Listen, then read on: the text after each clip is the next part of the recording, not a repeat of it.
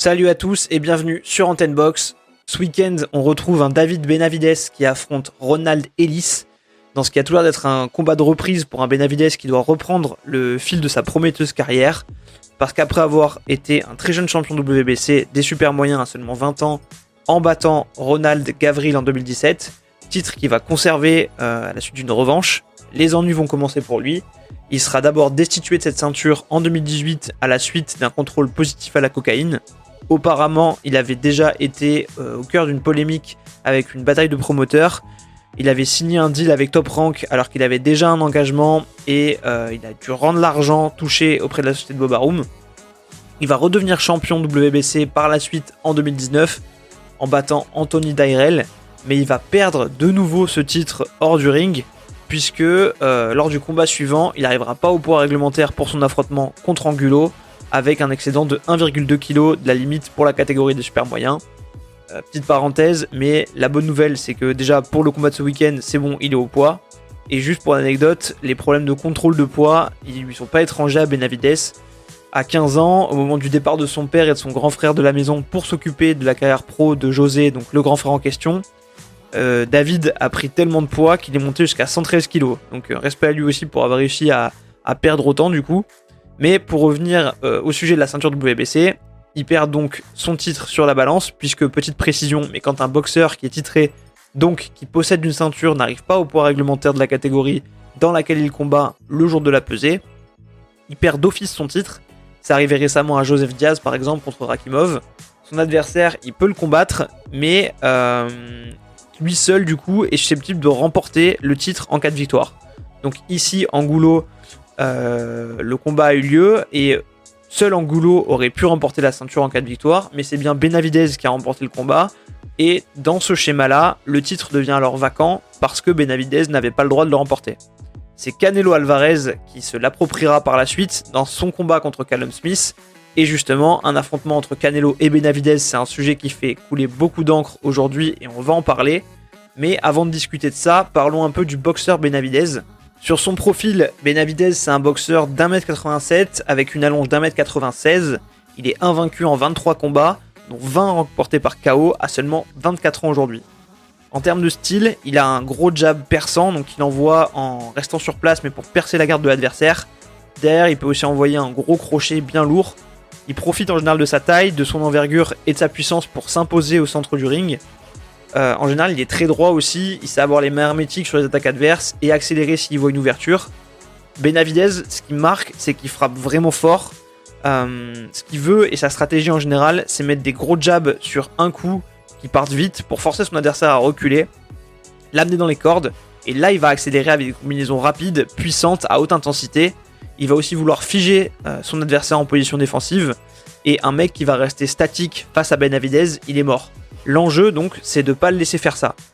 Dans son attitude, il varie assez bien les phases relâchées et les phases où il cherche la puissance. Donc euh, on va en parler un peu après, mais c'est vrai qu'il peut avoir euh, une image un peu nonchalante sur le ring parfois. Il est bien sur ses appuis quand il frappe, il cherche à casser le rythme de l'adversaire en décrochant des coups forts au milieu des séries adverses pour les stopper. Il peut aussi avoir une garde hybride avec les mains croisées au niveau de l'abdomen. Et euh, il sait assez bien changer de rythme. Il sait aussi se mettre en mode un peu à toi à moi où il attend euh, pour remiser et frapper fort. Et quand il frappe fort, il met vraiment de l'élan et de l'impact. Il faut pas le laisser installer son rythme, faut aller le challenger, sinon il va jabber fort, te faire reculer, comme je l'ai dit, t'amener dans les cordes et envoyer des grosses combinaisons de coups lourds et rapides. Et euh, ben, ça, ses adversaires le savent. Il y a une image, par exemple, dans son premier combat contre Gavril, justement, donc contre qui il a décroché le titre WBC qui est un des seuls d'ailleurs à être allé au bout des 12 rounds avec lui, deux fois en plus, euh, successivement, même s'il a perdu à chaque fois Gavril au point. Euh, et donc, on voit sur un round vers la fin, le 11e, je crois, du premier combat, dans. Euh, donc, Benavidez arrive à l'amener pour l'enfermer dans les cordes, et Gavril, Gavril veut absolument pas se retrouver dans cette position. Et ce qui est frappant, c'est qu'il va pousser Benavidez un peu en mode taureau pour sortir des cordes en le poussant en avant et le faire revenir tous les deux au milieu du ring. Donc Benavidez, il joue bien de sa taille pour mettre euh, des coups aussi vers le bas, il impose son envergure pour bien cadrer, il sait créer de l'incertitude avec son jab vif, et euh, comme je disais, il a une approche un peu nonchalante mais aussi assez calme, il a l'air relâché tout en mettant une puissance énorme quand il va frapper. Sur ses points faibles, en revanche, ce qu'on remarque, je trouve, c'est qu'il aime pas vraiment les adversaires mobiles qui avancent sur lui sur des impulsions et qui refusent de reculer en lui empêchant de faire ce qu'il veut. Encore une fois, c'est ce que Ronald Gavril a mis en place, pas suffisamment pour gagner, mais assez pour aller au bout avec lui et le gêner, et même lui infliger un knockdown lors du premier combat. Surtout euh, sur le premier, en vrai, parce que euh, le deuxième, Gavril a énormément subi. Il a laissé, je crois, quasi tous les rounds à Benavidez, même si, euh, je le répète, il a encore quand même tenu 12 rounds. Donc pour perturber Benavidez, il faut être mobile, il faut avoir un bon timing pour mettre des séries et sortir, jaillir en se protégeant derrière pour l'empêcher de s'imposer. Si en face on devient statique, ça devient dur parce que, comme je le disais, c'est là qu'il va appuyer, faut créer de l'incertitude et jaillir sur lui en évitant de rester en ligne. Benavidez, il va chercher le rapport de force, il va provoquer. Faut pas rentrer dans ce jeu-là, mais rester focus et garder une stratégie construite en lui rentrant dedans intelligemment. Là aussi, Gavril, il avait su faire un bon premier combat où il défend bien, il remise bien, il attaque, il rentre quand il faut et il fait reculer Benavidez. Euh, j'ai le sentiment aussi que Benavidez, il manque un peu de cardio. Les combats avec une haute intensité soutenue, j'ai l'impression que ça le crame. Il a du mal à avoir un gros rythme sur 12 rounds. Donc en face, il faut être capable d'être actif non-stop et de l'emmener loin. Il n'est pas non plus ultra mobile, il est assez nonchalant comme je le disais, tellement qu'à force un peu de faire le malin, c'est ce qui lui a coûté un knockdown par exemple contre Gavril, j'en parlais. Et euh, en fait, il est un peu trop sûr de sa puissance et ça peut lui jouer des tours. Alors en ce moment, du coup, maintenant qu'on a parlé de, son profil et de son style de boxe, euh, on va parler de, l'actu qu'il y a autour de lui. Puisque bon, le combat contre Ronald Ellis, comme je le disais, ça, reste un combat de, reprise, plus ou moins, hein, après, euh, après donc qu'il ait fait son dernier combat contre Angulo qu'il a perdu sur la balance. et en ce moment, donc, il y a beaucoup de discussions entre les fans de boxe sur un potentiel combat entre Benavidez et Canelo. Euh, parce que beaucoup jugent qu'il est le seul au super moyen à pouvoir créer des problèmes à Canelo et qu'en gros la conquête dans laquelle euh, Alvarez s'est lancé pour unifier la catégorie ne se fait que contre des espèces d'écrans de fumée puisque ni Saunders ni Plante ne sont, d'après la plupart des fans, capables de proposer une opposition susceptible de contrarier Canelo. Alors du coup, tout le débat maintenant il tourne autour du fait que même si Benavidez n'a pas de ceinture, Canelo doit l'affronter pour prouver qu'il est le meilleur à ce poids-là mais euh, on entend du coup en parallèle aussi que Canelo va faire en sorte de l'éviter. Le point important, c'est que Benavidez Ellis, par contre, même si c'est un, combat de reprise, ça reste un éliminatoire pour le titre de WBC des super moyens. Le vainqueur du choc, il viendra l'obligatoire pour le champion WBC, donc qui, euh, pourrait être Canelo euh, à la fin de ses, combats de, sa phase de conquête, à moins qu'il finisse par perdre dans ses combats déjà prévus, donc contre Saunders et Plante. Benavidez, il dit qu'il doute que Canelo choisisse de se défendre contre lui. S'il devient son mandataire, il s'attend à ce que, après avoir potentiellement battu Saunders et Plante, il choisisse soit de quitter la division pour aller euh, chasser d'autres titres, comme il l'a fait quand il est monté chez les et qu'il est parti assez vite. Là, euh, pour faire une unification, une fois qu'il a unifié, ben, aller ailleurs. Euh, ou il pourrait sinon ben, choisir de quitter la WBC ou encore euh, de réclamer le statut de franchise à Maurice Suleiman, donc le président de la WBC, comme l'a d'ailleurs laissé entendre euh, ce dernier en plus, parce que oui, la WBC a un champion franchise, donc qui est censé être euh, le top champion, qu'elle est et un champion régulier qui gagne son titre sur le ring. donc par exemple, l'exemple le plus connu, c'est au léger, Teofimo Lopez euh, qui a pris le titre franchise en plus à Lomachenko, qui s'était vu décerner ce titre alors qu'il avait remporté la ceinture WBC. Et la ceinture WBC régulière a été envoyée entre guillemets par la poste à euh, Devin Et donc Teofimo Lopez est devenu en battant Lomachenko le champion franchise. Et c'est pour ça qu'on dit qu'il est euh, undisputed. Et c'est euh, Devin qui est le, censé être le champion régulier.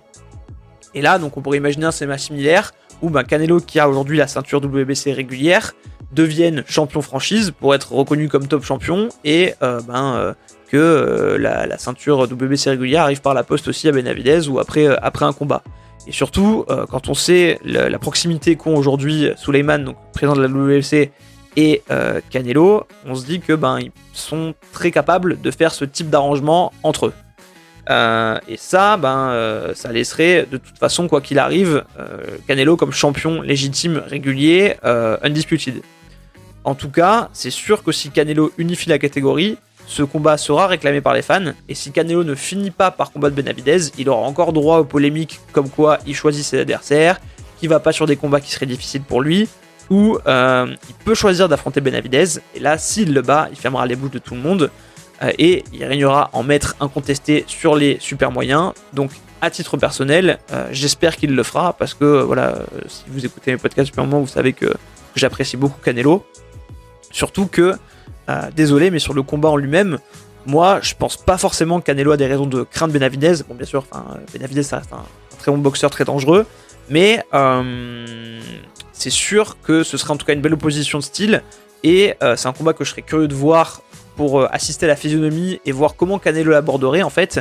parce que justement, Canelo, il a l'habitude d'être celui qui dicte le pressing, qui fait reculer. Donc ce serait intéressant de le voir face à un mec dominant qui frappe fort et qui veut lui occuper le centre du ring un mec grand, très puissant, euh, ancré donc euh, au milieu du ring, et il euh, faudrait voir comment il s'adapterait. après la défense de Canelo, elle est aussi hors norme. Il pourrait frustrer Benavidez, le laisser se fatiguer. En plus, Canelo, il a un gros menton, il est très fort en contre. Surtout, il a une expérience énorme par rapport à celle d'un Benavidez, qui serait, je pense, aussi trop désordonné face à lui. Mais effectivement, je serais curieux de voir Canelo face à ce type d'adversaire, donc vraiment puissant, qui recule pas, et qui est, fixe euh, au, milieu du ring, comme Benavidez. Après, je vois quand même Canelo gagner. En revanche, la question du coup, c'est comment est-ce qu'il pourrait s'occuper en attendant que Canelo finisse d'amasser les ceintures? Parce que pour le coup, chez les têtes d'affiche, il y a pas mal d'excuses qui se trouvent pour justement ne pas l'affronter. Et là, forcément, je pense à Jamal Charlo, qui est en poids moyen certes, mais qui est déjà un très gros poids moyen et euh, qui aurait pas de mal à monter chez les super moyens. Donc ça parle beaucoup, euh, si j'en parle bien sûr, c'est parce que ça parle déjà beaucoup en parallèle d'un combat, même eux en parlent entre eux, euh, entre lui et Benavidez. Et justement, là c'est un peu un festival d'excuses. Parce que d'abord, Charlot, il a réclamé que Benavidez se fasse vacciner contre le Covid pour accepter un combat. Ensuite, il a demandé à attendre que Benavidez ait au moins 25 ans. Et maintenant, ce qu'il réclame, c'est une limite de poids entre 72 et 76 kg. Donc, ça commence à faire une belle succession d'exigences pour qu'on puisse penser que ce combat se fasse plus improbable, mais on en parle aussi, une sorte de demi-finale qui, avait été réclamée euh, et évoquée entre Benavidez et Plant après le combat contre Saunders, donc pendant le combat Canelo-Saunders, pour être ensuite celui qui aurait le droit d'affronter Canelo. Mais là, concrètement, euh, aucun doute que Plant, qui lui a le titre IBF, donc il peut attendre sagement Canelo, euh, il va rester tranquille jusqu'en septembre pour avoir cette opposition-là qu'il attend et il va pas prendre de risques. Du coup, qui pourrait affronter Benavidez avant un potentiel choc ultime contre Canelo? C'est la question que je vous pose. N'hésitez pas à réagir en commentaire et à me donner votre avis. C'est la fin de ce podcast. Si ça vous a plu, abonnez-vous à cette chaîne. Vous pouvez liker la vidéo, ça fait toujours plaisir. Partagez ou parlez de ce podcast autour de vous. N'oubliez pas de me dire quel serait l'adversaire idéal de Benavidez en commentaire. Et enfin, vous pouvez suivre la page Antennebox également sur Instagram. Merci beaucoup d'être toujours plus nombreux à suivre ce podcast et à manifester votre soutien. Je vous dis à très vite sur Antennebox.